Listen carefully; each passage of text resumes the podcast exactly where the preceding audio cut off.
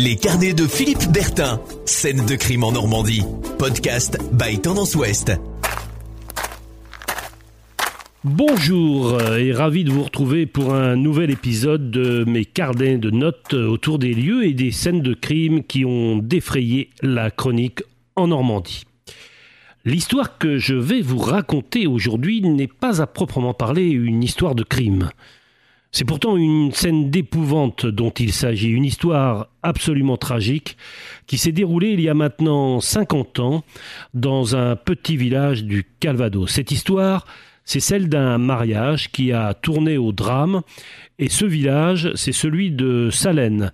C'est à la lisière de la forêt de, de Balleroy entre Bayeux et Saint-Lô dans le département de la Manche. La commune compte tout juste 300 habitants, c'est charmant. Le village est blotti autour de son église et de son petit cimetière niché dans la vallée de la Drôme.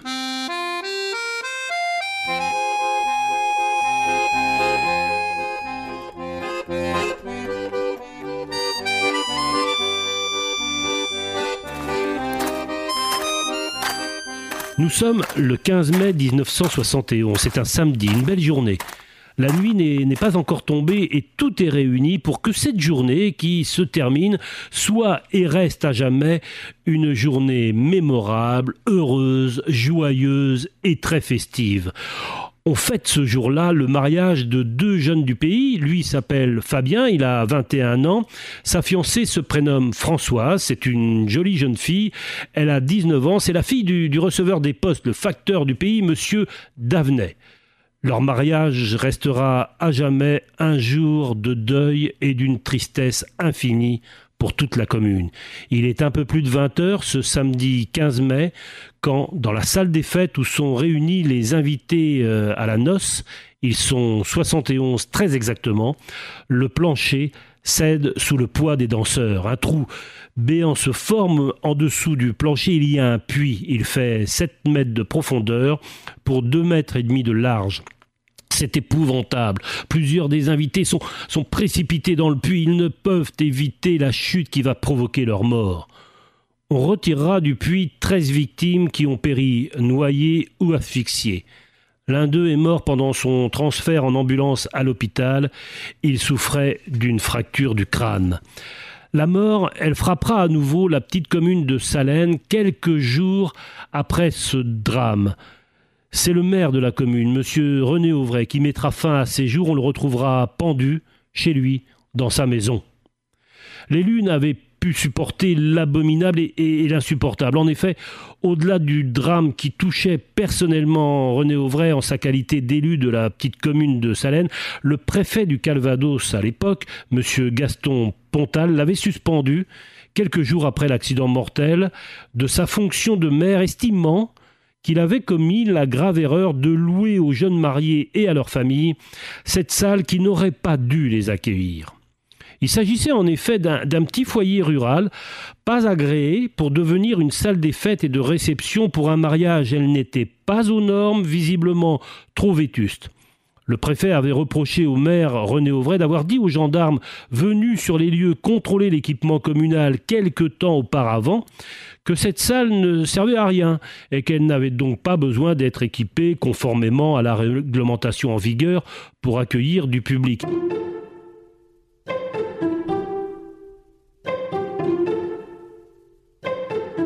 Il faut, euh, à ce stade, et pour bien comprendre les choses, remettre euh, cela dans le contexte de l'époque.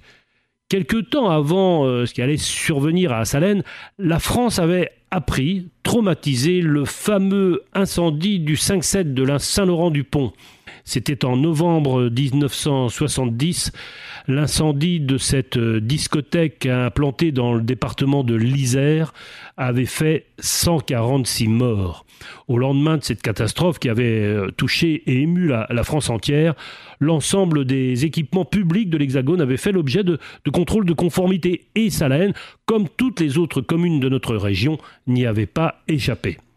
Le maire René Auvray avait tout de même loué la salle aux mariés et à leurs familles respectives. C'était, avait-il dit, pour, euh, pour leur rendre service, pour la location, il leur avait demandé une somme de 30 francs de l'époque, c'est-à-dire à peine 5 euros d'aujourd'hui. L'argent était destiné à l'association des personnes âgées de la commune.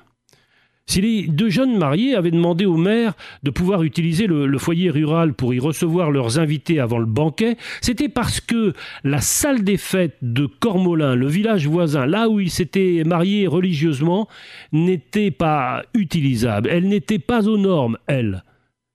C'est donc un cruel destin que, que celui-là, que celui de ces deux jeunes gens, dont la vie de couple commença un jour paisible et heureux du mois de mai, par ce terrible et sinistre malheur.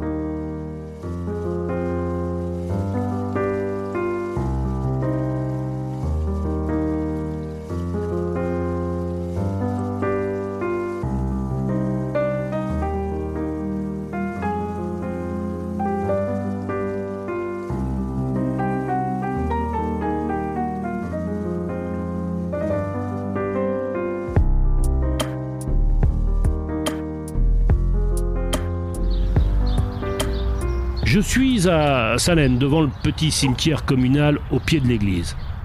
C'est là que repose René Auvray, l'ancien maire de la commune. Sa pierre tombale rappelle à tous ce tragique épisode, la mort de 13 invités au mariage et la sienne, quelques jours plus tard, pendue au bout d'une corde. Ici, les plus anciens n'ont pas oublié. C'est ce que m'a dit l'un d'entre eux que j'ai retrouvé.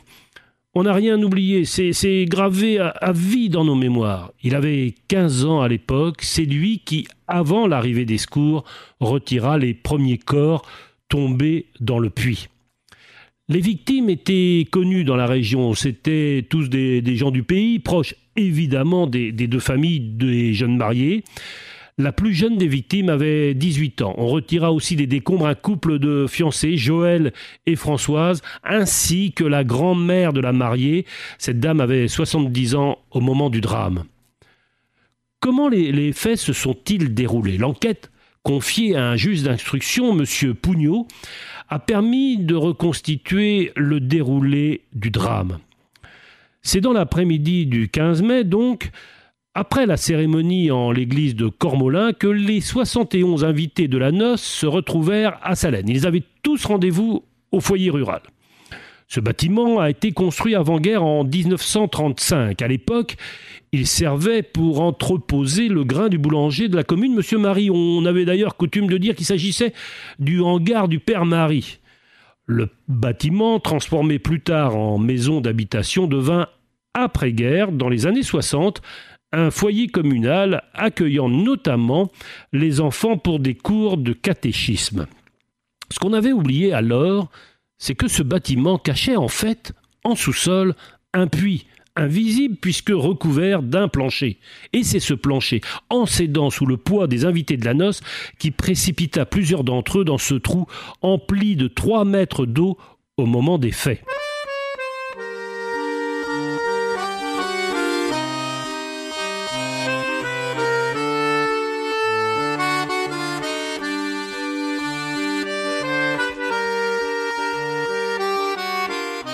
Il était passé 20 heures et on s'apprêtait à quitter la salle quand le drame est survenu. Il y avait quelques danseurs qui passaient du bon temps au rythme de la musique diffusée euh, par un vieux magnétophone. À quelques minutes près, rien de ce qui s'est produit ne se serait passé. J'ai retrouvé Martine, une des rescapées du, du, drame. Elle avait 19 ans à l'époque, elle fut grièvement blessée, transportée par les pompiers à l'hôpital de Saint-Lô dans la soirée du 15 mai 1971. Elle m'a raconté, je la cite, entre le, vin d'honneur à Cormolin et le dîner dans un restaurant de Comont-les-Ventés, nous nous sommes tous retrouvés pour danser à la salle des fêtes. Nous étions une soixantaine dans la salle, d'autres étaient restés dehors. Euh, c'était une belle journée, on dansait, on buvait un peu. Nous étions attendus vers 20h30 au restaurant. C'est au moment où on allait sortir de la salle que le plancher s'est affaissé. Déjà, dans l'après-midi, pendant que nous dansions, j'avais remarqué que le plancher craquait un peu de temps en temps. Quand il s'est ouvert, il a formé comme une espèce d'entonnoir. On ne pouvait pas se raccrocher à rien du tout. Je suis tombé parmi les, derniers. Ma montre, m'a dit Martine, s'est arrêtée à 20h20 très exactement. Je suis tombé la, tête en avant, je sentais sous moi d'autres personnes, elles aussi tombées au fond du puits. J'ai vu la mort arriver, il n'y avait pas de cri, je me suis vu noyer, j'avalais de la vase. Oui, je me suis vu mourir. J'ai pensé aussi à, tous ces gens qui étaient morts dans l'incendie de la discothèque de Saint-Laurent-du-Pont. C'était pareil pour nous. Au fond de moi, je me disais que je ne reverrai plus jamais personne. Martine a effectué un séjour d'une semaine à l'hôpital de Saint-Lô, mais les séquelles restent à jamais. J'ai toujours la peur du vide. J'ai du mal à supporter un plancher qui craque. Elle me dit Quand je me rends dans un lieu public, je regarde toujours où sont les sorties de secours.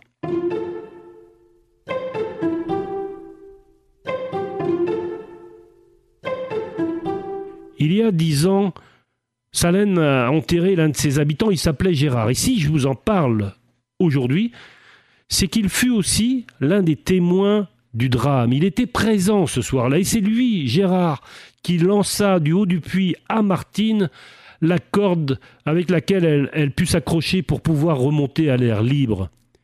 Il y a dix ans donc, Martine a assisté à l'enterrement de celui qui lui sauva la vie. Sans lui, je serais sous terre pour l'éternité. Une autre habitante de la région qui assistait à la messe de mariage des, deux fiancés m'a confié son sentiment. Elle me dit c'est un traumatisme profond qui restera jamais. Comment, voulez-vous supporter cela? J'ai retrouvé des, des journaux de l'époque. Des photos ont été publiées où l'on voit les habitants de la commune se rendre dans le petit cimetière communal ils se rendent aux, inhumations des malheureuses victimes. Ils sont habillés de noir. Leurs visages témoignent de la douleur profonde ressentie à cette époque par toute une communauté.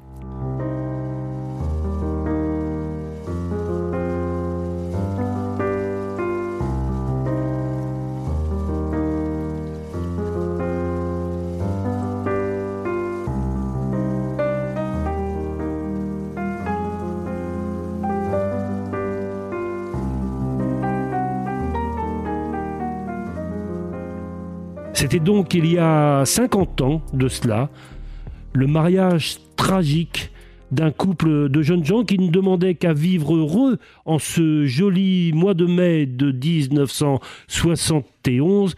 Ils espéraient passer le plus beau jour de leur vie. Ce fut en fait le plus terrible de toute leur existence.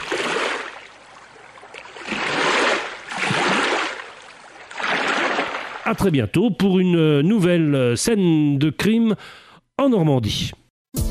Podcast by Tendance Ouest.